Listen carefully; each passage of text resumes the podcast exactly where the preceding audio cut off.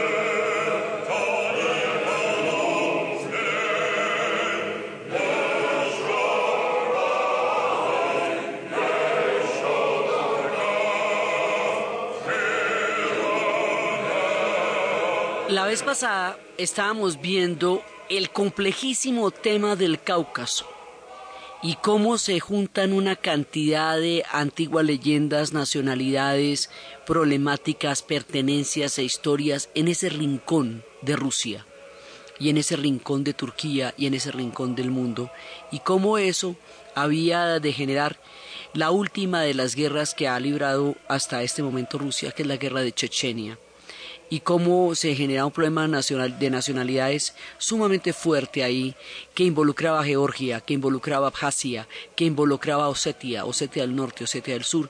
Estábamos viendo ese mosaico de pueblos y civilizaciones de las Amazonas, de los ingushes, de los chechenos. Pero a todas estas, ¿cómo nos queda Rusia ya para terminar? ¿Cómo quedó en términos de todo? Entonces, eso es lo que vamos a ver hoy. ¿En qué quedamos? Quedamos en lo siguiente. Después de terminada la Segunda Guerra Mundial y después de terminado la Guerra Fría y después de terminado todo lo que ha pasado en los últimos años, en los últimos 20 años después de la disolución de la Unión Soviética, ¿cómo queda Rusia frente a Europa? Ya en este momento Rusia deja la antigua idea de seguir avanzando sobre Europa ya no lo va a intentar más. Ya no va a avanzar sobre Polonia, ya no va a avanzar sobre Europa del Este. La Europa del Este se integró a la Unión Europea y se volvieron pueblos europeos y así los europeos de occidentales reconocieron que una parte de la cultura europea es eslava y admitieron a los pueblos de la antigua Europa del Este dentro de la Unión Europea. Eso hace que por ahí ya no se pueda meter Rusia y que las diferencias con Polonia las tenga que saldar de una vez por todas. Recordemos que Polonia fue disuelta como Estado nacional durante la época de Catalina, luego volvió a aparecer durante después de la Primera Guerra Mundial y luego la repartieron antes de la Segunda, la invadieron durante la Segunda y después la anexaron después de la Segunda Guerra Mundial y hubo 48 años de comunismo y ellos fueron los que empezaron la pita que habría de tumbar a la Unión Soviética y a la Europa del Este, bueno, ya pasó toda esa agua bajo el puente. Ya pudieron eh, pedir públicamente las disculpas por lo de Katim, les pasó pues esta embarrada tan grande que el presidente y el gabinete hubieran, se hubieran accidentado en el avión que justo iba a, a aceptar el homenaje de las disculpas sobre Katim, pero ya Polonia no es el tema, los polacos ya son polacos definiendo su historia, Rusia no se va a meter por ahí y todo esto se va viendo en el desfile del Día de la Victoria con que habíamos empezado nuestra serie porque el desfile del Día de la Victoria es la saldada de todas las cuentas con todo el mundo. Aquí hay un montón de cosas que se han ido arreglando.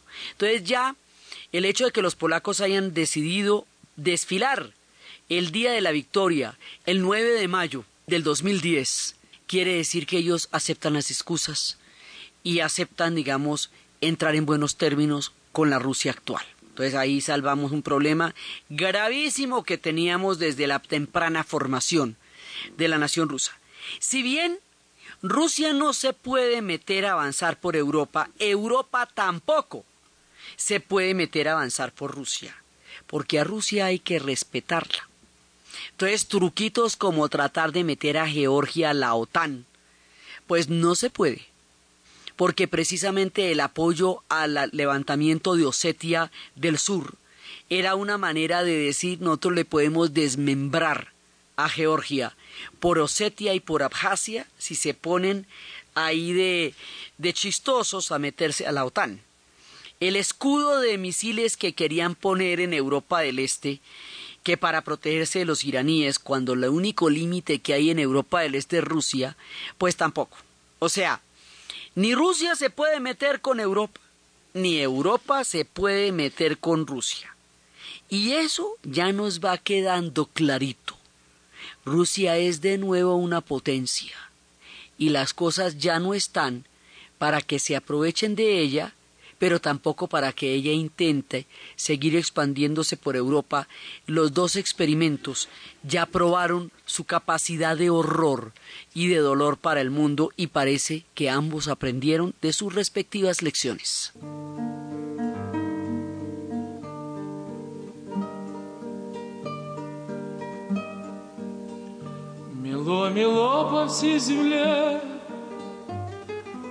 Во все пределы. Свеча горела на столе, свеча горела, свеча горела на столе, свеча горела. Как летом рой машкара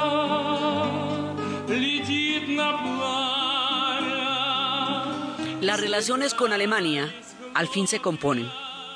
Así que la pelea de los eslavos y los germanos, que abarcó todo el siglo XIX y todo el siglo XX, y que llevó al drama tan terrible de las dos guerras mundiales, se conjura porque los alemanes en este momento ya no ven en Rusia un enemigo, ni los rusos ven en Alemania un enemigo, sino que ven a un excelente socio de negocios, con una gran cantidad de oportunidad de inversión, mientras que las relaciones de Alemania con Europa también variaron porque Alemania es la que ha venido sosteniendo todas las crisis económicas que han surgido en la Unión Europea en los últimos años a base de sus impuestos. Entonces ellos han sostenido la crisis portuguesa, la griega, la española, y en última les parece que descargan sobre ellos el peso de cualquier deficiencia de la economía europea y que ellos en Europa son los paganinis, mientras que con Rusia son unos buenos socios de inversión. Entonces los alemanes están dirigiendo su mirada hacia los rusos en busca de perspectivas económicas que se les antojan bastante prometedoras, con lo cual estos pueblos que habían tenido semejante problema tan grande y la guerra más aterradora que el mundo hubiera vivido jamás, ahora pueden llegar a ser perfectamente excelentes clientes los unos para los otros, grandes socios de negocios, quiere decir que heridas que el mundo no es capaz de imaginar siquiera se pueden cerrar al cabo del tiempo y se pueden volver otra cosa, se puede resignificar el más profundo y el más terrible de los odios y convertirse en otra cosa totalmente diferente. Entonces ya la relación con Alemania va a cambiar, la relación con los Estados Unidos también va a cambiar, porque ya no es el enemigo de Estados Unidos, porque es que ahora surgieron otros enemigos para Estados Unidos, que es todo el Islam asiático, y frente al Islam asiático, el carácter cristiano ortodoxo de los rusos finalmente se aproxima más a Occidente que el carácter islámico de Irán o de, o de Irak o de Afganistán. Es más, tienen en común el Islam asiático del centro del Asia, que es Afganistán, que también fue en su momento un gran descalabro para los rusos, y por eso que los rusos les dicen, páreme bolas. Entonces ahora el eje de los conflictos ya no está gravitando en Rusia, sino más allá, allende la, las grandes planicies del, del Asia Central. Entonces la relación con ellos cambió ya tocó cambiar todas las miniseries. Ahora ya no pueden ser, eso sí es gravísimo para Hollywood, como habíamos visto, porque todas las miniseries los malos eran los rusos y ahora, pues ahí los ponen de mafia rusa como para no perder la costumbre. Sí, siempre los ponen como traficantes de seres humanos, pero en todo caso, eh, eso primero sí existe un fenómeno de mafia, pero eso no es todo lo que es Rusia. Rusia es mucho más. Y segundo, toda la plataforma de la Guerra Fría que había dado pilar a la mayoría de las series de la televisión en Estados Unidos, pues ya no es así. Ya les toca inventarse otro arquetipo de los rusos, porque esos que eran ya no son los rusos. El Estados Unidos cambia. Ahora, cada uno de estos cambios se ve en el desfile de la victoria. Los Estados Unidos por primera vez desfila en la Plaza Roja el día de la victoria. Los polacos aceptan las excusas el día de la victoria. La canciller alemán alemana, Angela Merkel, va a la Plaza Roja el día de la victoria. O sea, todos los antiguos enemigos van a desfilar el día de la victoria, a los 65 años de terminada la Segunda Guerra Mundial, que era el momento en que Rusia realmente podía celebrar su cambio de milenio porque en el año 2000 estaba, como habíamos visto, en una situación terrible y no tenía cómo celebrar con la pompa con que el resto del mundo recibió el comienzo del nuevo siglo. Así que ellos, finalmente, su siglo, el divino, como ellos querían, eso va a ser el desfile de la victoria a los 65 años del final de la Segunda Guerra Mundial.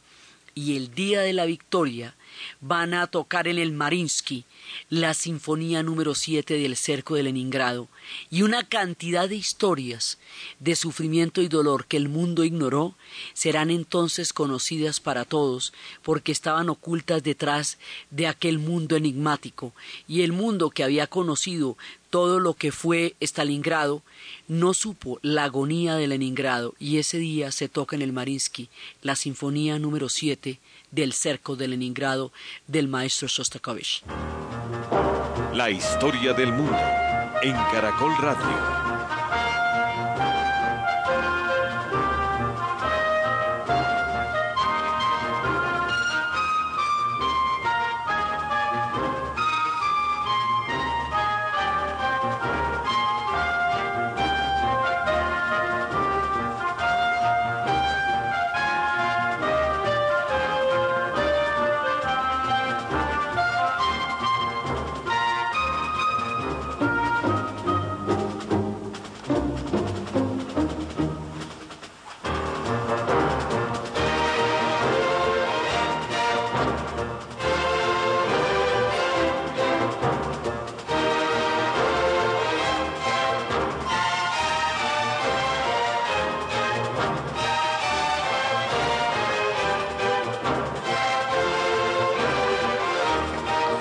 En ese desfile, donde ellos, digamos, muestran su apertura ante el nuevo siglo y a la vez el orgullo de toda su historia, el tamaño de su dolor y el tamaño de su heroísmo, los soldados cantaban por las calles la catusha, mientras el pueblo los recibía con adoración.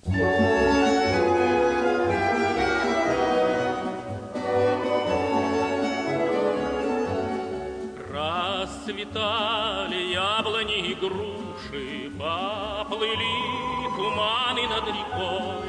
Выходила на берег Катюша, на высокий берег, на крутой. Выходила на берег Катюша, на высокий берег, на крутой.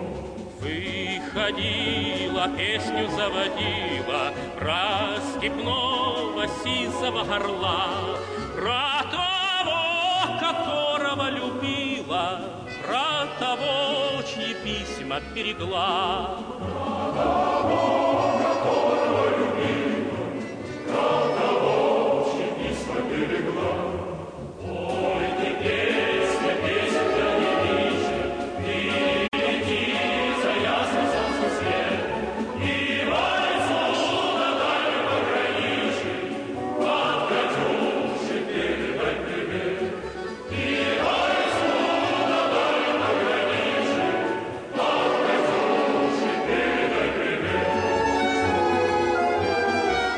Así recibían ellos realmente el siglo como querían. Ya el primero de mayo no significa lo que significaba ahora.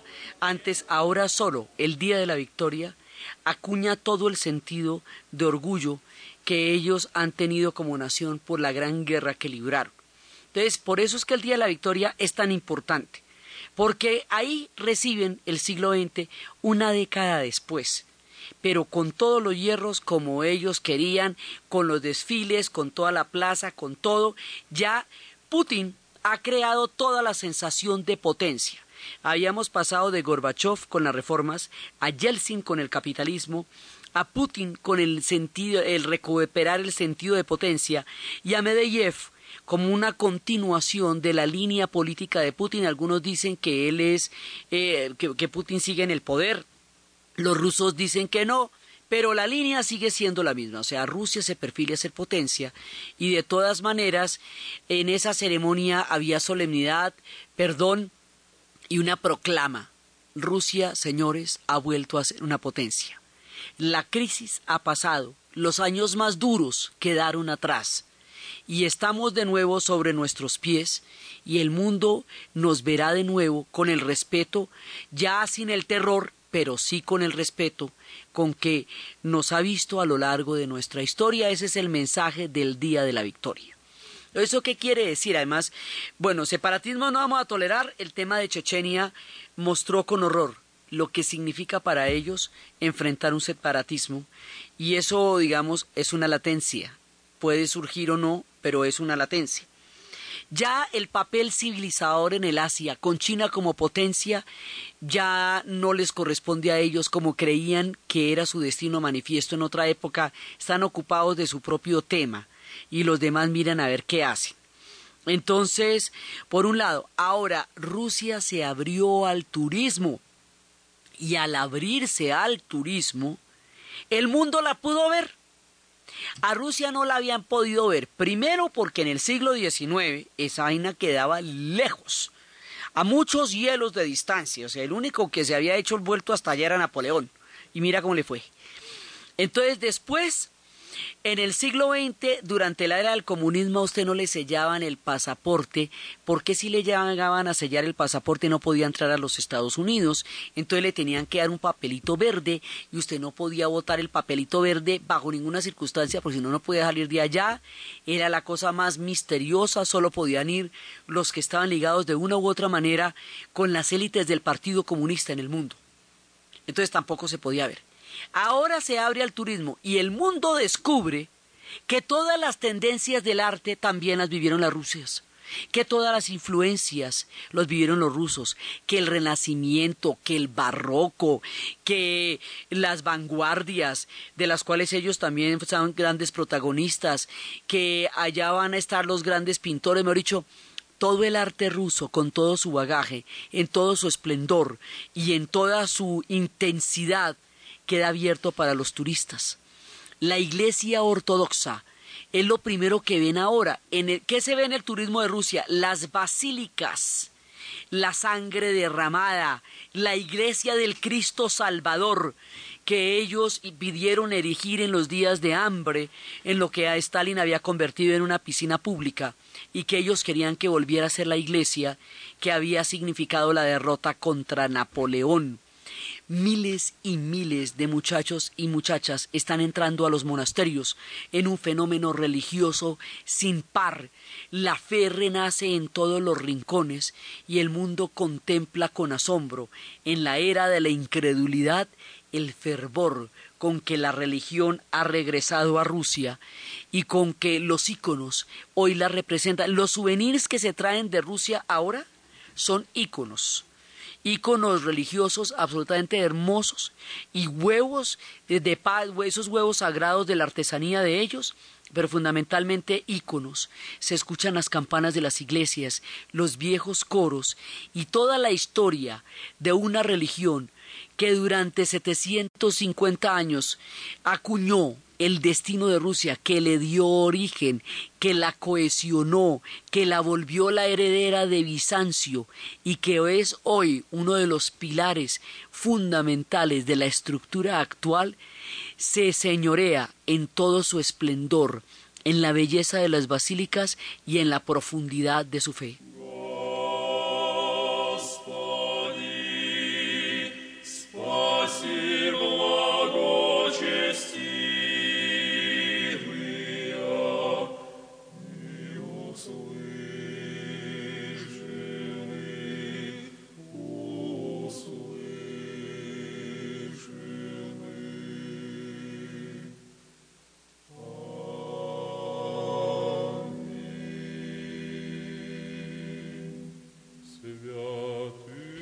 Por hoy, las basílicas están como nunca resplandecientes, doradas, magníficas, con un testimonio de lo que significó para ellos los 70 años de prohibición religiosa en Novgorod, donde fueron arrancados muchos íconos durante la era del comunismo, cuando las iglesias fueron convertidas en talleres y en panaderías, están puestas las condiciones en las cuales se dejaron como testimonio de lo que pasó en la época en que se prohibió la fe Así que se cuentan esas historias. Con la recuperación de la Iglesia Ortodoxa, se recuperan los zares por el papel que los zares juegan como cabezas de la iglesia fundamentales. Entonces toda la historia de Catalina, de Pedro, de los Romanov en general, desde Miguel hasta Nicolás II y la zarina y toda la familia y toda la historia de ellos que durante la revolución habían sido vistos como unos traidores y como los que entregaron su pueblo a una guerra imperialista ahora ven como santos divinos y sensacionales y todo el mundo quiere saber de Pedro, y todo el mundo quiere saber de Catalina, y todo el mundo quiere ver el ámbar, la malaquita, el palacio de Peterhof con sus fuentes doradas, y el palacio de Catalina del azul intenso, y todas las joyas, y se dan cuenta que Rusia es como Europa, pero más grande, con las joyas de Europa, pero más, con el lujo de Europa, pero más imponente. Cuán impresionante, cuán monumental fue esa Rusia de los zares, esa leyenda de los zares y toda su corte imperial y el boato que llegaron a tener fascina al turismo que va a mirar a la Rusia actual con la colección de joyas del Kremlin que rivaliza con bastante eh, ventaja sobre la colección de las joyas del palacio eh, de, de, la Torre de Londres. O sea, la cosa aquí es del otro mundo. La gente no imaginaba cómo era de esplendorosa Rusia cómo era de magnética, de poderosa, de imponente, porque la austeridad de la era comunista y toda la, la cobertura ideológica que revestía de esta historia la hacía muy poco visible acaso opaca, para mostrar la magnificencia que hoy lucen con un orgullo impresionante y la recuperación de toda su historia. Entonces, por un lado eso. Ahora, ¿quiénes son los encargados de mostrarnos la nueva Rusia? ¿Quiénes nos van a atender cuando vamos a verlo? Los jóvenes. ¿Por qué?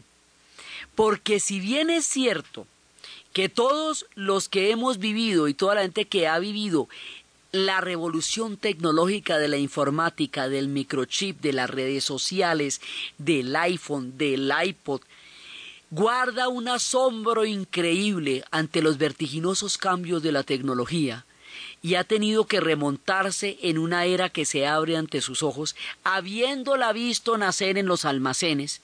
¿Cómo te parece aquellos que nunca supieron que nada de eso existió? Que se les cae toda su forma de vida y que no entienden ni el capitalismo, ni la modernidad, ni la informática, quedaron los antiguos rusos de la era comunista a un abismo de distancia de la nueva era que nacería del 86 en adelante. La brecha generacional es histórica. Por lo tanto, los jóvenes son los encargados de tomarse en las manos la nueva Rusia, porque ya son una generación globalizada, que puede entender la naturaleza de los cambios simplemente porque nació en ellos. Una nueva demografía nació. Habíamos visto que durante la época de la crisis, durante casi más de una década, no nacieron niños, un bache poblacional que ahora se llena con una gran cantidad de muchachitos, y los jóvenes que alcanzaron la adolescencia y la juventud después de la perestroika son hijos del cambio, de la nueva Rusia. Ellos no pueden ni siquiera imaginar cómo es la Rusia comunista de sus padres. Todo aquello quedó atrás. Ellos revisten de modernidad y de universalidad esta nueva Rusia. Son ellos los encargados de manejarla porque los otros no, ni siquiera van a tratar de entenderla. Simplemente la delegan en la mano de los nuevos jóvenes para que ellos se relacionen con el mundo en transformación y en la era de la globalización. La historia del mundo en Caracol Radio.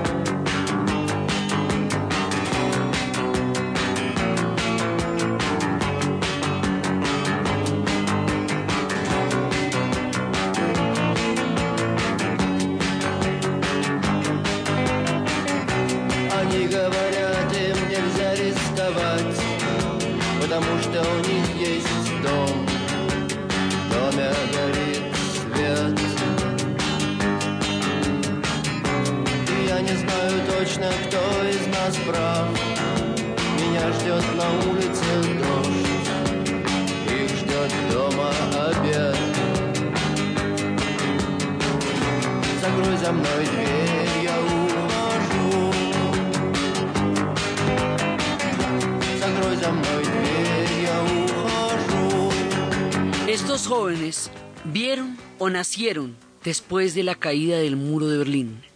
El mundo vio caer el muro de Berlín y vio disolverse la Unión Soviética y cambiar por completo el orden de la historia y terminar el siglo XIX y el XX y entrar en unos niveles de transformación impresionantes. Esto que el mundo vio, esto que estremeció todo el planeta Tierra, los rusos lo protagonizaron. Ellos y toda la gente de Europa del Este. Y el maestro Rostropovich dio fe de ello, tocando en su momento frente al muro de Berlín que caía.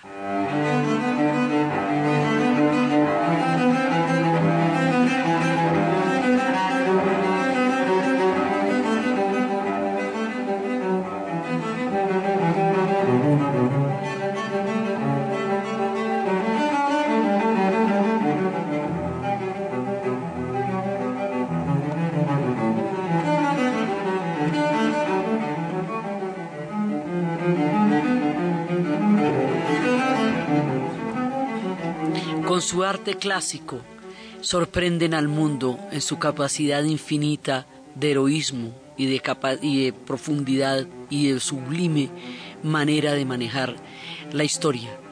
El comunismo, como habíamos visto, queda en la, en la pregunta, porque ellos lo representaron, y de todas maneras los valores y los ideales de justicia que representaban el comunismo, en una era en que el capitalismo se hace totalizante, siguen siendo una punzante pregunta frente a las desigualdades, a la disminución de los derechos y a la rapacidad con que el mundo se manifiesta ahora frente a los trabajadores, a los obreros, a la pobreza y a todas las injusticias que en un momento dado el comunismo como ideal representó, pero a también frente al terror que también llegó a tener en su momento dado y que nos había llevado a los gulags y nos había llevado a las purgas, una y otra cosa, gravitan en las preguntas de la historia.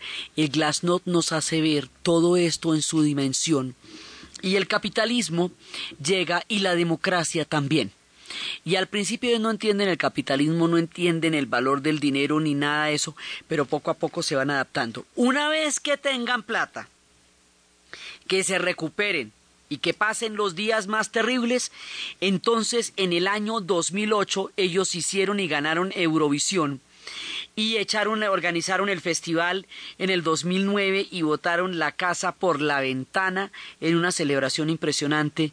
Empezaron a meterse en los premios de Fórmula 1, empezaron a meterse en el concierto del mundo. En el 2014 van a ser la sede de los Olímpicos de invierno, lo cual es una maravilla porque cuando hicieron las Olimpiadas en Moscú, Estados Unidos la boicoteó por la invasión a Afganistán y a la siguiente Olimpiada ellos boicotearon a Los Ángeles por el boicot a la Olimpiada de Moscú, así que todavía no han tenido una Olimpiada como Dios manda, esos van a ser los Olímpicos del 2014. En el 2013 van a ser la sede del Mundial de Atletismo. En el 2018 van a ser ni más ni menos que la sede del Mundial de Fútbol. Es decir, entraron de lleno en el concierto del mundo, en pleno ejercicio de la historia que desde Pedro se estaba intentando hacer con el mundo europeo y con el resto del mundo, desde Pedro el Grande. Entonces, ellos han resuelto ya muchos problemas Muchos de sus antiguos dilemas, el tema de la fe, ya lo resuelven con el resurgimiento del ortodoxo. El tema de Polonia ya lo resuelven, el tema de Europa ya lo resuelven, las heridas de la guerra. Hoy son motivo de orgullo, pero ya no un motivo de odio. O sea, han ido curando muchas, muchas, muchas heridas a lo largo de la historia. Se recuperaron, son una potencia.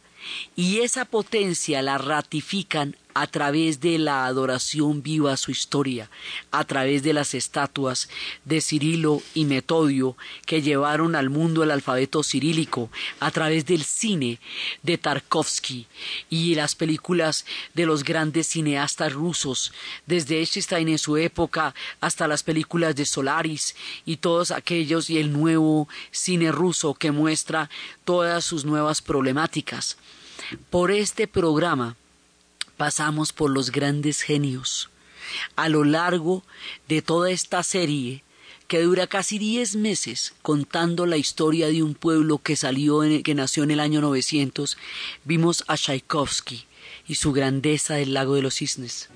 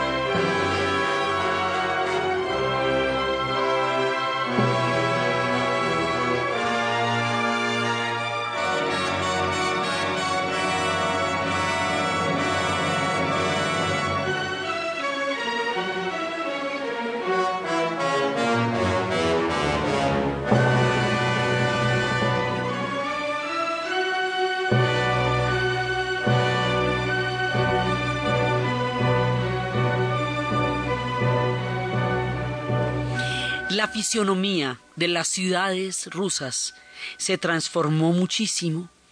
Hoy ya no existe Leningrado, sino San Petersburgo. Y en los antiguos edificios, donde antes estaba la característica arquitectura de la era del estalinismo, se yergue el escudo de la Mercedes, como una gran ironía de la historia.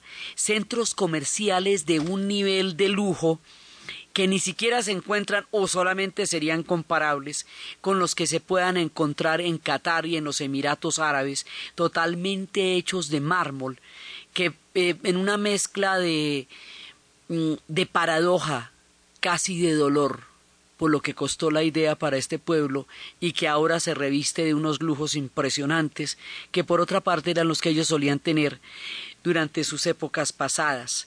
La gente de la nomenclatura se volvió empresaria y algunos se volvieron mafiosos y su mafia dio nueva beta a las miniseries, pero es parte de los fenómenos que se van generando. Se volvió a dar una diferencia de clases sociales que no había existido durante la revolución y que ahora se nota en la época en que empiezan a ser ricos, pero también existe una gran clase media y también sigue siendo un pueblo muy intelectual y un pueblo con un bagaje cultural muy alto como siempre lo han tenido.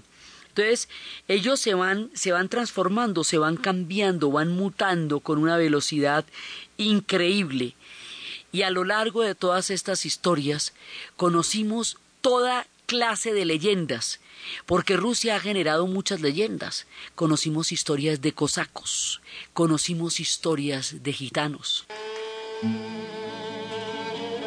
La historia del mundo en Caracol Radio.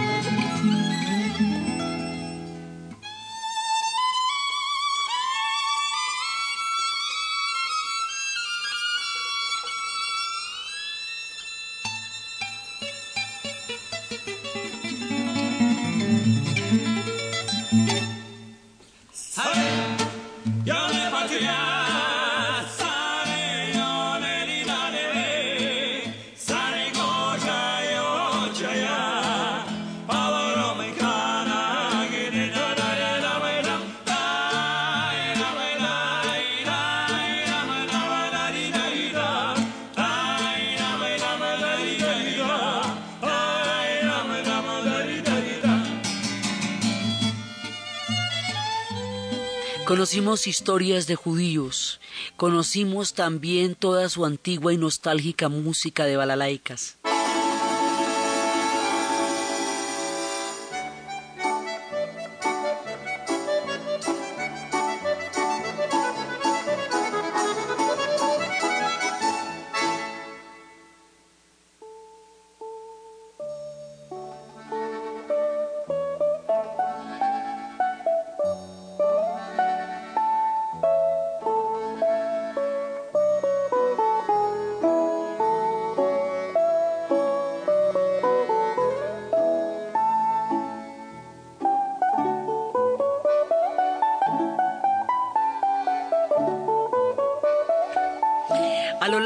Este programa pasaron los grandes genios de la literatura.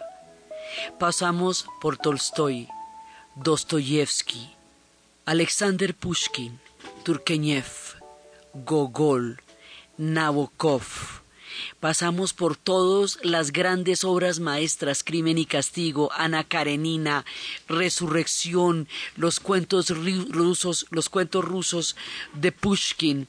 Pasamos por toda la gran literatura de la literatura moderna Solzhenitsyn.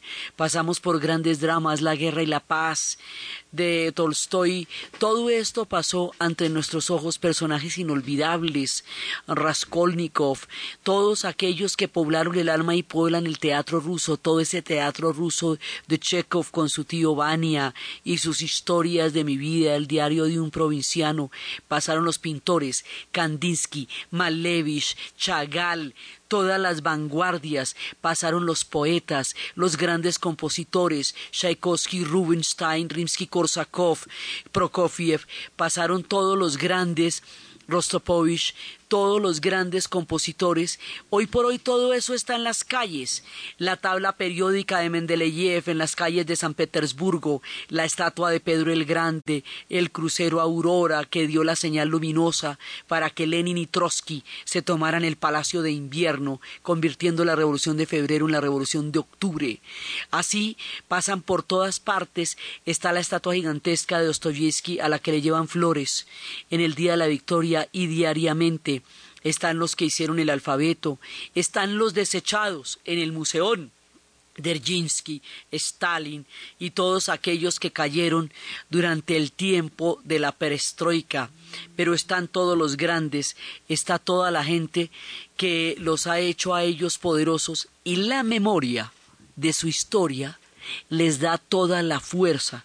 Por eso está en las calles, en los cementerios está Yuri Gagarin, Raisa Gorbachev, están los héroes del espacio, está toda la gente que les dio a ellos la grandeza, desde la carrera espacial hasta los grandes atletas, todo aquello, los payasos, el circo ruso que la gente lo sigue viendo con el amor y con la maravilla con que siempre lo ha querido, los ballets, el Bolshoi, los grandes teatros, y a lo largo de esta serie lo que nos damos cuenta es que este es un pueblo con un arte colosal y lo que ellos le han dado al mundo en materia de música, literatura, poesía, arte, vanguardias, circos, historias, leyendas, imaginación, es inagotable. Hemos transcurrido una serie bastante extensa contando historias desde los cosacos, desde Iván el Terrible, desde Nicolás, pasando por Alejandro y los lo que van a ser las estaciones del metro de Moscú con su monumentalidad gigantesca, el gran museo del Día de la Victoria, donde el Museo de la Victoria donde están las lágrimas que se derramaron durante la Segunda Guerra Mundial, todas las historias plasmadas en el cine, en las calles gigantescas de Moscú, en la belleza gélida, impresionante y conmovedora de San Petersburgo con la joya de todas las joyas, el Museo del Hermitage, donde está el arte mundial, y la mejor parte de la obra de Matisse, once Rembrandts y toda clase de tesoros inimaginables para el mundo antes de que Rusia se abriera a la mirada atónita de quien no puede terminar de concebir la maravilla que este país ha legado es y está viviendo ante la historia en una época en que una nueva era se abre ante sus puertas con todo el legado que dejan atrás y todo lo que tienen para mostrarnos de lo que hemos vivido y amado, de esta complejísima, impresionante, melancólica, heroica alma rusa, a través de la cual hemos transcurrido durante todo este tiempo buscando sus enigmas, sus paradojas, sus heroísmos, sus errores, sus aprendizajes, sus grandes momentos, sus terribles caídas, su forma de levantarse, la forma como son capaces de superar las dificultades más grandes y volver a ver los soles de la historia cuando se les han ocultado por completo. Un pueblo admirable, con toda clase de artes y tesoros, con recuerdos ambiguos para algunos que sufrieron las botas de su régimen de terror, pero también gratos para otros que nos hemos beneficiado de toda la belleza de su cultura, con lo que han significado en el mundo de las utopías, con lo que han significado en el mundo de las transformaciones, con el papel absolutamente definitivo que jugaron en el siglo XX, que lo empiezan y lo terminan, con el enigma de los tiempos que vienen, con su relación con Europa y con todo lo que aún nos queda por aprender de este magnífico pueblo, damos por terminada la serie de la historia de Rusia.